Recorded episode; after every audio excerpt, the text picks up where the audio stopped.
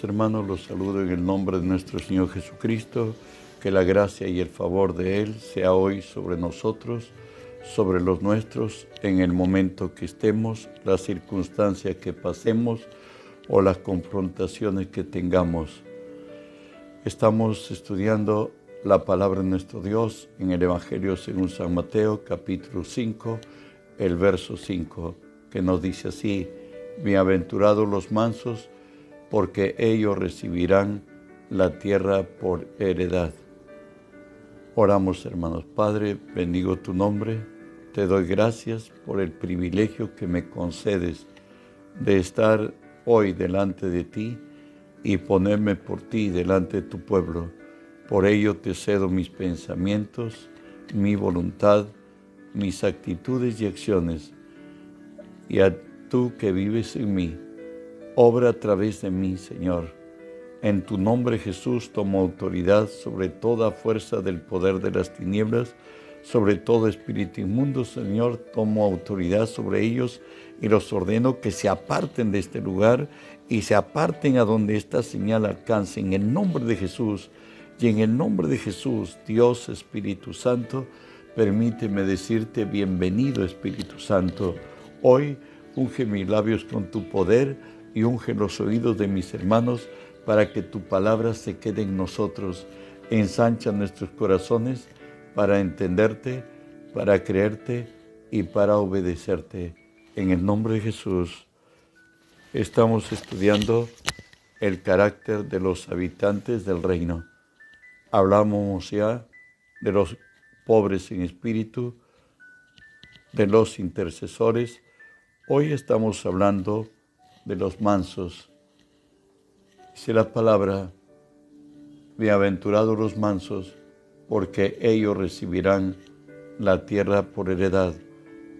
Cuando hablamos de manso, hablamos generalmente de un animal que ha sido domesticado o de una bestia que ha sido domada. Pero cuando hablamos del cristiano que es manso, es de alguien que alcanzó la madurez. Estos son aquellos quienes han tenido el privilegio de ser tratados por Dios en la escuela de formación divina para que los planes de Dios a través de los graduados sean ejecutados. Bueno, Jesús, el dijo del mismo, aprended de mí que soy manso y humilde de corazón, y hallaréis descanso para vuestras almas. También se dice de Moisés, que era un hombre muy manso. Hoy veremos los factores que determinan, y dijimos pues que manso era un cristiano es el que alcanzó la madurez, que es, él está sobre las circunstancias y que, bueno pues, por eso es que fácilmente no pierde los papeles, fácilmente no se altera. Él tiene control de, su vida, de las acciones, del momento que esté pasando. Eso es lo que caracteriza a un hombre manso. Y dijimos que esto es cuando el hombre alcanza madurez espiritual. Hoy veremos los factores que determinan la madurez. Primero diríamos es el producto de permanencia y la toma de decisiones correctas. Era producto de la permanencia en un lugar, llámese trabajo, en la iglesia misma, eh, el tiempo de, de, que permanezca alguien en la iglesia, eso demuestra que, bueno, pues está alcanzando madurez y también la toma de decisiones correctas. Hebreos 5, 13 y 14 nos dice, todo aquel que participa de la leche es inexperto en la palabra de justicia, porque es niño, pero el alimento sólido es para los que han alcanzado madurez, para los que por el uso tienen los sentidos ejercitados en el discernimiento del bien y del mal ya que también para la elección del obispo se nos dice Pablo dice así, bueno, en 1 Corintios 3:6 nos dice que se debe elegir no un neófito, no sea que embandeciéndose caiga en condenación del diablo. De ahí que 1 Corintios 13:11 nos dice, cuando era niño, yo era niño, hablaba como niño, pensaba como niño, juzgaba como niño, mas cuando ya fui hombre, dejé lo que era niño ya establecida la iglesia apostólica, ya Saulo de Tarso está entre los seguidores de Cristo, sus discípulos. Hoy el Espíritu Santo, mire, Él respeta la, o considera, diría yo, el tiempo de nuestra peregrinación y el tiempo que estamos de permanencia en el cuerpo de Cristo. Hoy el Espíritu Santo habría de enviar a dos de los discípulos del Señor a, una, a, una, a la obra, pero primero considera a Bernabé y luego a Saulo, no es a la inversa, aunque Pablo debería, eh, alcanzó ser más grande que Bernabé necesariamente, pero el llamado fue así. Hechos 13:2, ministrando estos al Señor, y ayunando, dijo el Espíritu Santo, apartarme a Bernabé y a Saulo para la obra a los que los he llamado. Debería ser, y habiéndole la obra de ambos más tarde, debería ser apartarme a Saulo y Bernabé. Pero ahora Pablo estaba recién integrando la iglesia y Bernabé ya tenía un tiempo que estaba entre los discípulos del Señor. Bueno, para que nuestras decisiones correctas, decíamos que una cosa es estar en la niñez, no decía Pablo, no, cuando era niño hablaba como niño, pensaba como niño, juzgaba como niño.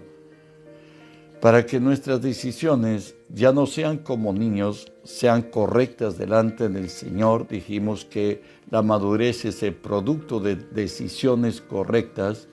Bueno, pues consideramos estos en Proverbios 19, 20 y 21, dice así, escuche el consejo, recibe la corrección para que seas sabio en tu vejez. Recibe la corrección para que seas sabio en tu vejez. Muchos pensamientos hay en el corazón del hombre, mas el consejo de Jehová permanecerá. También Proverbios 15, 22 nos dice, los pensamientos son frustrados donde no hay consejos, más en la multitud de consejeros se afirman. Es necesario no solamente oír a alguien, sino a otros más. Cuanto más se sea una enfermedad o estés en un litigio judicial, mejor es buscar gente experimentada o consultar con más de uno para que así tengamos el mejor consejo. Pero el no tenerlo y obviarlo y no tener en cuenta aún lo que Dios ha dicho es entrar en problemas, como lo dice Romanos 1.28. Como ellos no aprobaron tener en cuenta a Dios, Dios los entregó a una mente reprobada para hacer cosas que no convienen. Una segunda cosa en la madurez Primero dijimos es el producto de la permanencia y toma de decisiones correctas. Segundo, la capacidad de superar conflictos y aflicciones. Lucas 17, 1 y 2 nos dice, dijo Jesús a sus discípulos, imposible es que no vengan tropiezos, mas hay de quien, de, por quien vienen. Mejor se le fuera atarse al cuello una piedra de molino y se le arrojase al mar que hacer tropezar a uno de estos pequeñitos. Eh, el Señor no nos dijo que ser de Cristo ningún problema habría. Al contrario, dijo que en el mundo tendremos aflicciones, pero confiad, yo he vencido al mundo. Es más, segunda de Timoteo 3:12 nos dice, y también todos los que quieren vivir piadosamente en Cristo Jesús padecerán persecución. Los falsos se acomodan, los falsos buscan camuflarse entre la iglesia y el mundo. No sabes si son del mundo o si son de Cristo. Pero esto sucederá en todo aquel que necesariamente ha determinado ser fiel a su Señor. Dice que todos los que quieran vivir piadosamente padecerán persecución. Una tercera cosa, en la madurez, es el producto de conocer y entender la palabra. En Juan 5:39 nos dice así, escudriñad las escrituras, porque a vosotros os parece que en ellas tenéis la vida eterna y ellas son los que dan las que dan testimonio de mí. Recuerde que el único libro enteramente divino es la Biblia. Ahí es el manantial donde debemos nutrirnos y la palabra no es escudriñarlo, como cuando la mujer antiguamente hilaba la lana, tenía que escudriñarla, tenía que sacar todo lo que no era lo, que correspondía a ella y, tenía que verla por sus propios ojos y, con sus propias manos eh, limpiarla. El Señor dice, mi pueblo fue destruido por falta de conocimiento. Oseas 4.6 lo dice, mi pueblo fue destruido por el que le faltó conocimiento. Por cuanto desechaste el conocimiento, yo te echaré del sacerdocio. Por cuanto olvidaste la ley de tu Dios, también yo olvidaré de tus hijos. Desgraciadamente, hay muchos cristianos aún nacidos de nuevo que no leen la palabra del Señor. Y lo de Dios lo vamos a encontrar en la palabra y el Espíritu de Dios es el Maestro por excelencia. El consejo divino para llevar fruto, nos dice el Señor, oír y entender. Eso lo dice en Mateo 15, 10. También en Marcos 4, 23 al 25 nos dice, si alguno tiene oídos para oír, oiga. Les dijo también, mirad lo que oís porque con la medida con que medís os será medido, y aún os será añadido a vosotros los que oís, porque al que tiene se le dará, y al que no tiene, aún lo que no tiene, se le quitará. Recuerda que debes oír hasta entender, no solamente oír por oír, que por un oído se nos viene y por otro se nos va. Una cuarta cosa de lo que influye, nos llega a la madurez, es el producto de entender los privilegios de la nueva criatura. Recuerda 1 Corintios 15, 22 nos dice, así que, así como en Adán todos mueren, también en Cristo todos serán vivificados. Lo que tú conozcas de Dios, y entiendas quién eres, vas a conducirte realmente como un hijo de Dios. Yo tengo que entender, recuerden Hechos 17, 28, nos dice que en Él vivimos, en Él somos y en Él podemos. Toda la vida espiritual está en, solamente en la persona de nuestro Señor Jesucristo. Y bueno, pues yo tengo que entender lo que soy. Primera de Juan 3.1 dice, mirad cuán amor nos ha dado el Padre para que seamos llamados hijos de Dios. Por esto el mundo no nos conoce, porque no le conoció a Él. Recuerda que venido Cristo a tu vida, a la mía y de quienes hemos lo hemos recibido como Señor y Salvador Hoy los genes de Dios están en nosotros, la sabiduría de Dios está en nosotros, el carácter de Dios está en nosotros, la autoridad y poder de Dios está con nosotros. ¿Sabe por qué? Porque Cristo que vino a nosotros y vive dentro de nosotros, Él es el que ha traído a tu vida y a la mía su autoridad, su poder, su dominio, su sabiduría, su consejo. Recuerda también que nosotros, ¿quién, es, ¿qué soy? Filipenses 3:20 dice, más nuestra ciudadanía está en los cielos, de donde también esperamos al Salvador, al Señor Jesucristo. Nosotros somos ciudadanos del reino de los cielos. Además de esto, dice la palabra que somos embajadores con Cristo. Así que somos embajadores en el nombre de Cristo, como si Dios rogase por medio de nosotros, o rogamos en el nombre de Jesús, reconciliados con Dios. En suma, ¿quién soy? Soy un hijo de Dios, redimido por la sangre del Cordero. ¿Quién más soy? Soy un ciudadano del reino de los cielos. Soy un embajador del reino de los cielos.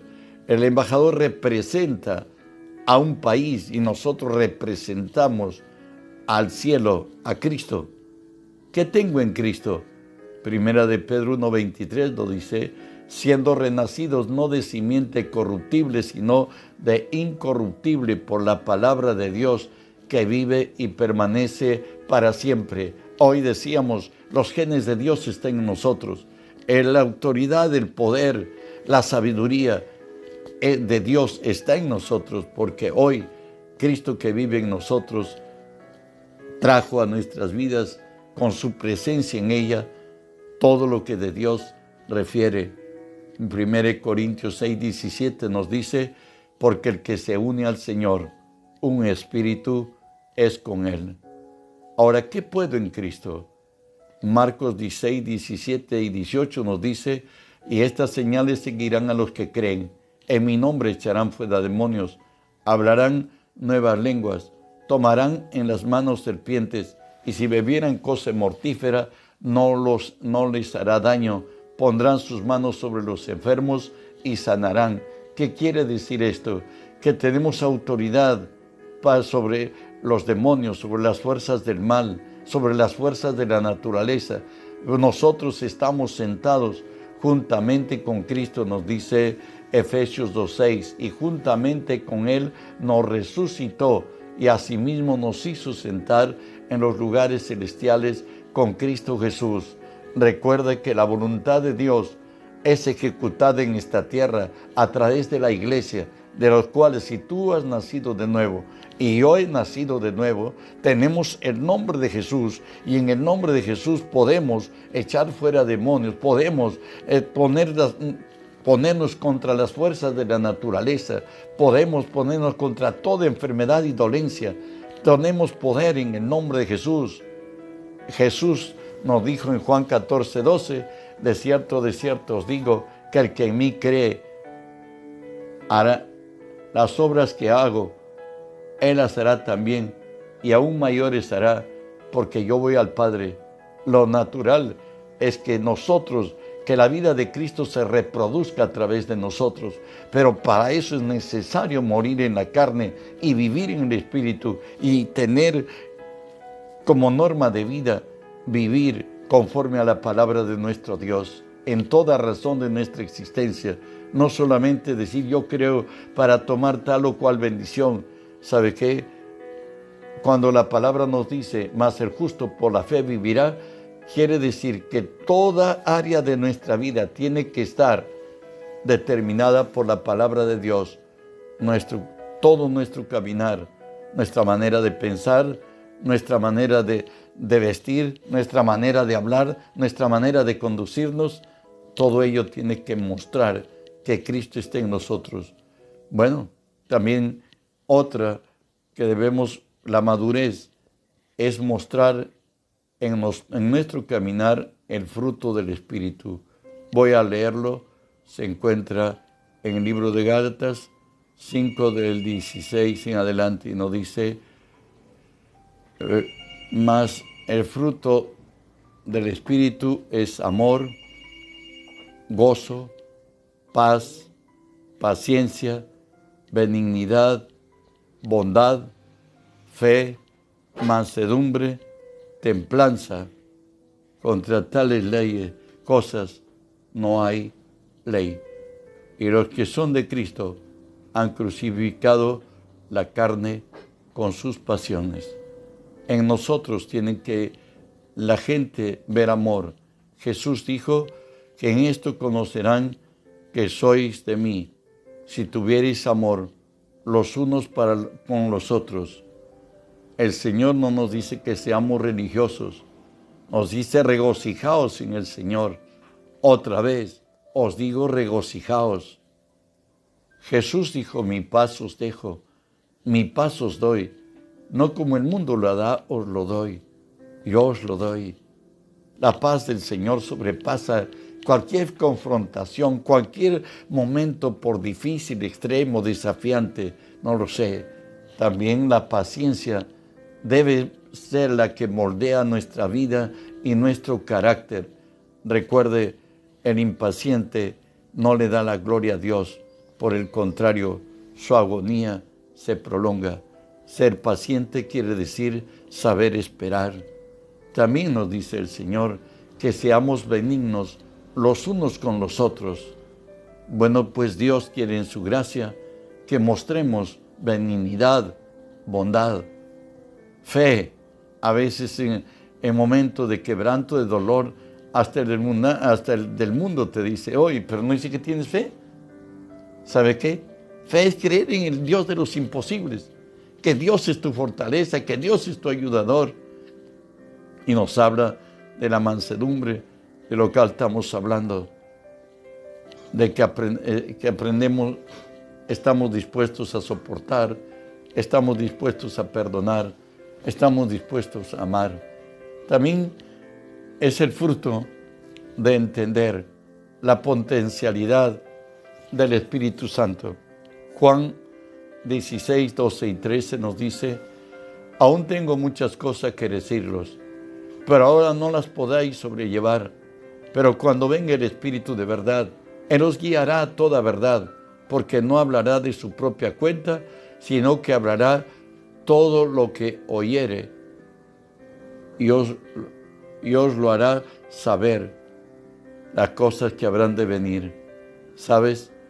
El Espíritu Santo, Él tiene, Él va a revelarnos los secretos guardados y los tesoros escondidos, porque Él es Jehová nuestro Dios, que nos revela. Isaías 43, 45, 3, discúlpame. En Colosenses 2.3 nos dice, en quién están escondidos todos los tesoros de la sabiduría y del conocimiento. Daniel 2.22 nos dice que Él revela lo profundo y lo escondido.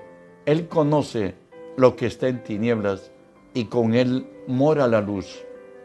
Pablo nos habla de lo que el Espíritu Santo tiene para cada quien de nosotros en particular. Recuerda que las generalidades que debemos vivir como cristianos está escrita en toda la Biblia, es nuestro testamento. Eso es lo que Dios nos ha dado como constitución del cielo.